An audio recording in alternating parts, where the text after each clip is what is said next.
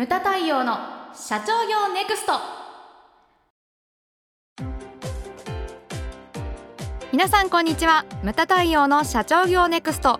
番組ナビゲーターの奥脇彩です。太陽さんよろしくお願いします。はいよろしくお願いします。あやちゃん。はい。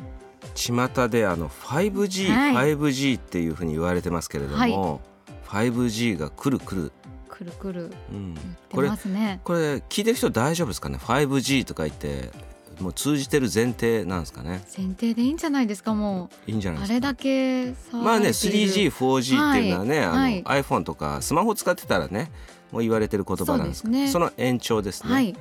でまあ 5G について今回語ろうっていうことなんですけれども はい。そもそもね G って何よ何ですか？G って。キッチンの。きキッチンに出る。えキッチンに出る黒い虫？黒い虫？ではありません。語気ではないですね。ではなうんく、これはジェネレーションの略らしいですね。おお世代世代ですね。第五世代第五世代のその携帯電話スマートフォンみたいですね。通信通信機通信機器みたいな感じですか？そうですね。う。うんんでこれからその 4G から 5G に変わってうんはい。すごいすごいって巷では言ってるけど言われてますよね。何が違うのかというのをまあちょっと検証していきたいはということで今回の、えー企画となっております。はい。でそもそも論として、まあ今だから G っていう言い方をしてるからなんですけれども、そもそも携帯が出てきた時にその世代も何もなかったじゃないですか。そうですよね。うん、だから今でいう 1G っていうのがどんなもんだったの、はい。っていうとこれ一番最初に出たのが1980年代多分後半だと思います。でこの携帯電話ねあの写真で見るとねこうものすごいでかいやつ。あ。ショルダーバッグみたいなやつを肩から下げて。しもしもってしもしもそうです。ノラさんです。ノラ世代なんですね。ああれだから有線でつながっててでそれでなんかねよくあのアンテナ伸ばしてみたいなはい。感じでやってましたけれども、でもあれ自体こう外で電話ができるからすごいあっていうふうに言われてたんですよね。はい実はあのうちの会長号にもついてたんですよ、あそうなんですか？車の中に、中についてましえた使ったことありました。助手席と運転席の間に山山みたいな機械がくっついてー、て。そんな大きかったんです大きかった。そこがガシャって取って、でで会長運転中だからちょっと太陽電話してくれって使ったことが何回かありましたけど、えー、かっこいい。いや見かけはそうですけど、はい。もうブツブツ切れて電話にならないあれなんです当時は、あーなるね、ほど、それでもすごいっていう感じでやってました、で大学時代に使ってるやつもいましたよ。あそうなんですか？おー。でもねあの今の電話と違ってほらあのなんかね性能もそんな良くないから、はい。授業中にあのほらマナーモードなんてないわけですよ。そうなんですか。お授業中にピロロロロとか言ってで「今授業中なんだよ。ごめん」って言って。で周りの人全部に聞こえてるみたいな。そんな感じでした。うん。うんうんで私も90年代半ばぐらいになったらこの 1G って言われる携帯電話は使ってましたね。それでもね皆さんご記憶にあると思うんだけど、はい。今の呼吸ぐらいの大きさだったです。それを持ち歩くわけですか？あれもしろおー。で今だったらどうかと思うけどそのはい。携帯の後ろに、はい。ベルトに引っ掛けるあれがついてるわけです。あったでしょそういうのえー、わからない。わかんええちょっと待って待って。そういうえ？なんでそっちに入ろうとするの、えー、君むしろこっ私わかんない。ち。いや私わかんないです。イラつく。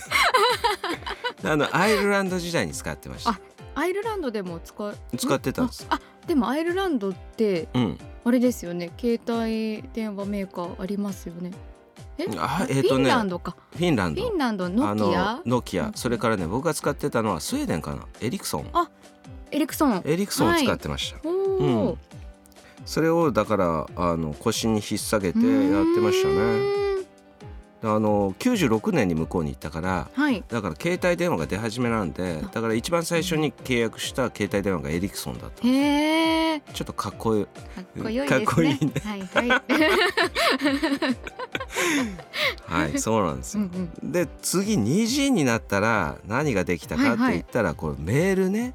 あで漢字変換なんて当時はなかったですよね当然のことながらそうなんですか、うん。漢字変換なんてなかったですよ。全部ひらがな？ひらがなとか。だったと思います。確か、うん、でこれでも画期的でそのはい。携帯から E メールが打てるようになったとか、うんうんうんあのここら辺っていうのはあれですねその我々としてはショッキングだったんです。だってアイルランドから帰ってきたばっかりだったんです、はい。この頃はね、はい。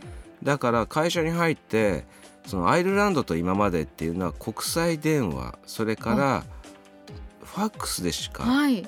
であと手紙は1週間かかるわけですよ。ああそうですよね。め E メールじゃなくてメールですよ。はい。エアーメール。は1週間。でまた1週間かかってだはい。往復2週間かかるわけですよ。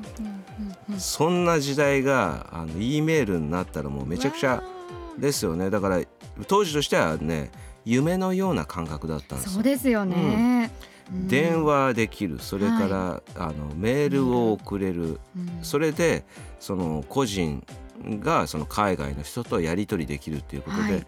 だからこの当時はその 1G、2G って今今でこそなんか古いけれども、はい。携帯としては完成したようなイメージがあったんですね。うんでそこで出てきたのが 3G ですよ。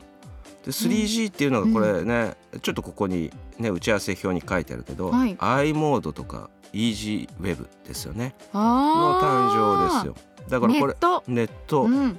これだから PC と携帯の情報のまあなんていうんですか基盤プラットフォームをはい。共有するような仕組みができてきたってことですよね。うんうんだからあの漢字変換も当然出てきたりとか、はい。画像とか、ね、絵文字とかそういうものもここら辺で出出てきたと思うんですけれども、でもねこの 3G ですよ所詮ね。あ。写真送られてきたけどこうじなんかこう なかなか出ない 段階で出てくる。じじじじじじみたいな。そうそうなんかか 書く書くみたいな感じであれが画像を取り込むのにかなり困難だったんですよね。そういう世代でした。i モードなんかもね懐かしいですよね。懐かしいです。この辺私登場します。あのフォーマとかね。そうです。この辺から使い始めました。この辺？はい。嘘だ。本当ですよ。本当です。3G から。えポケベルとか使ってたんじゃない？使ってないですよ。あそうですか、はい。3G これ最近じゃないですか？最近の人間なので。いやいや。いやいやいやでここで出てきたのが iPhone3G ですよね、そうでした初期のやつです。はい。だ立ち位置としては、うんうん。あの iPhone3G とは言うけれども、はい。僕としてはね 3.5G ぐらいの位置づけでいいんじゃないのと。確かに。あのね普通の 3G とはやっぱりね一線を画してますよね、うんはい。ここで出てきたのが iPhone なんですよね、でその次に出てきたのがまあ今我々が使ってる 4G というやつですよね、はい。でここでスマホでできることが圧倒的に増えたんですようねん。で便利になると人間って不便な時のこと忘れるんですよね。戻れないですよね。ね。はい。ここで何ができるようになったかっていうと、はい。例えば動画が見られるようになったんですよね。それから、えー、とゲームとか、は SNS とかもそうですよね。あそうん。うんうん。ここら辺ですよね。はいでそれからチケットレスあ。携帯で飛行機新幹線乗れちゃうみたいな。確かのもできるようになって、うん。そして一番すごいのがスマホ決済、はい。これまにさにうん。いやスタートここら辺はねスタートしたばかりですけれども、でここねこれでスマホでここまでできちゃうなんて誰も思ってなかったんですよね。そうですよね。僕今でも覚えてるんですけれどもあのうちの奥さんから、えー、と iPad はい。あ iPod、iPod はい。iPod Touch ですよ。お懐かしい。だからあれがあの iPhone3G の原型なんですよね、はい。後ろが銀色でできてて、うんうん。ツルツはいルで、はいでこれが将来電話になるんだって言われた時にあの感覚がよく分かんなかったんだけれども、うんうんうん今実際そうなってそして、その銀行とかまでねそれでなんか決済できちゃう、はい。スマホ決済ができちゃうなんていうの誰も思ってなかったんですよね。うん結構バカにしてたと思うんですよ、うんうん。で 3G ぐらいまではね俺はずっとガラケーで行くんだって言ってた人も 今はもう見なくなるみたいな。そうですね。で 4G これねあの使い始めちゃうと戻れない戻れですよね。ないですね。うん、で今はねはい。あのスマートウォッチみたいなのが出てきてそれともね、はいはい。あの連動させたりとか、うんうん。また複合的なのが生まれてまあすけれど。りますね。はい。はい。でそしてこれからが本番なんですけれども、はい。スマホが生まれた時と同じぐらいの革命って言われてる 5G なんですよね。うん、大革命ですね。うん、うん。って言わうんううん。ってだからです。だからそれがね問題なの。何ができるのと。じゃあ。これね3何ですか？つ、はい。うん、三つ。3つ言われてるんですね。はい当然だけれども高速大容量通信とうん。今以上に速くなるうんうんうん。っていうのがあったりとか、あとはここ重要なんですけど超信頼低遅延超信頼？低遅延、低遅延。うん、うん。超信頼？はいうん。ちょこれ2ワードですねだから、はい超信頼と低遅延延だから、お絶対遅れないっていうことですね、おお。超信頼とつくほど絶対遅れないということです、はい。なんでそんな。これだからあの後でちょっと出てきますけれども、これからほら 5G になったら自動運転とか、はい。医療の現場で使われることも出てくるわけですよね。うんうんはいでここにおいて、ね、皆さんも 4G の時に体験したことあると思うけどこうくるくる円になってサークルがいつまでもなってつながらないっていうとこう命に関わるわけですよ。確かに。自動運転であったり医療であったり、はい。だからそこはもう絶対に遅れないというそれほどのですねまあまあそこで超信頼という言葉がついてるわけですね。うん、でそして、えー多数同時接続っていうのが3つ目ですね。うん、これねあのー僕とかハセディはポケモン GO をやったりしてるんですけれども、はいこれイベントの時大変なんですよ。うん？4G といえども、はい。あれなんですよ落ちたら繋がらないとか そういうことがま未だにあるんですよ。あだから同じ地域で同時にいろんな人がこう入るとあできないっていうのがだからそこら辺も、ね、5G になるとそこら辺が超信頼に変わあ。るわけです。なるほど。なんどんなことがあってもつながるはいはい。そういうことですね。そうなんですようん多数同時接続っていうのは、まあそれだけでもないんですけれどもね、まあ、これちょっと今説明していきますけれども、この 5G ですけれども、はい。まあ、我々経営者の中でもね時々こう話に出てるけれども。うんうんうんうん。アメリカ韓国はもうやってんのにねっていう話がねあ日本いつっていう話にー。やっぱなります。そうですね。これにアメリカと韓国はなんでって、えー言ったらですねこれは世界一 5G を早くスタートしたいっていう、それだからうん。うんうんものすごい力を入れて国家的にね取り組んで 5G で日本はじゃあ遅れてんのっていう話になるんだけれども、これはそういうふうな心配はしなくて僕はいいと思うんですおよね。そう。なんですか？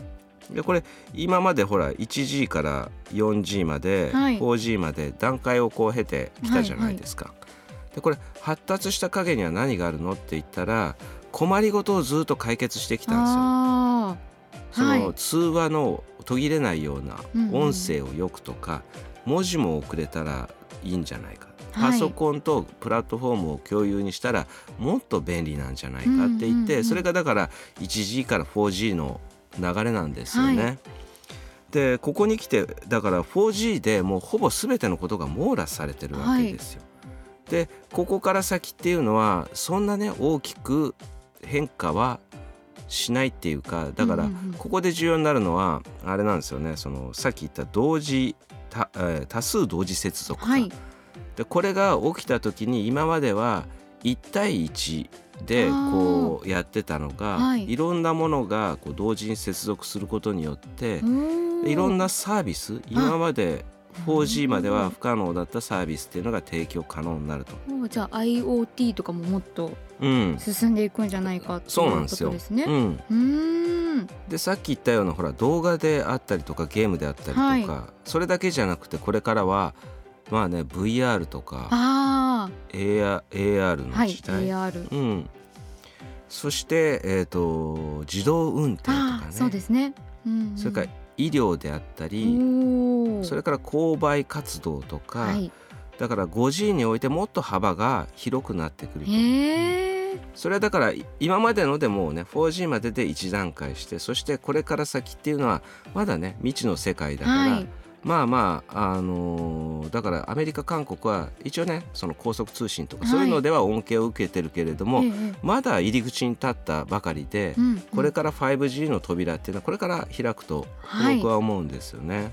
でこれはまあねハセジハセディがいえいえ言ってた言葉ですけれども、うん。まあ、5G ってきたら当然ね 6G とか 7G とかになるわけですよ。おお確かに。うん、でこれからの経営者は何が必要かって言ったら、はいそういったね 6G とかそれから 7G になった時に、はい。どういうことが起こるんだろう、まあ、5G の世界もまだ妄想でしかないんですよね。うんうん。だからそう3歩先を妄想してそして目線はそんな先見ててね、はい。目の前につまずいてちゃいけないんで。あそうですよね。で1.5歩先を見つめてそして仕事は一歩先のことをやっていくと。だからねあのー一歩先のことをこうね何が次起こるんだろうっていうことを予見していくことが重要なんじゃないのかなというふうに思います。はい。ムタ太陽の社長業ネクストは全国の中小企業の経営実務をセミナー書籍映像や音声教材コンサルティングで支援する日本経営合理化協会がお送りしました。今回の内容はいかがでしたでしょうか。番組で取り上げてほしいテーマや質問などどんなことでも番組ホームページで受け付けております。どしどしお寄せください。それではまた次回お会いしましょう。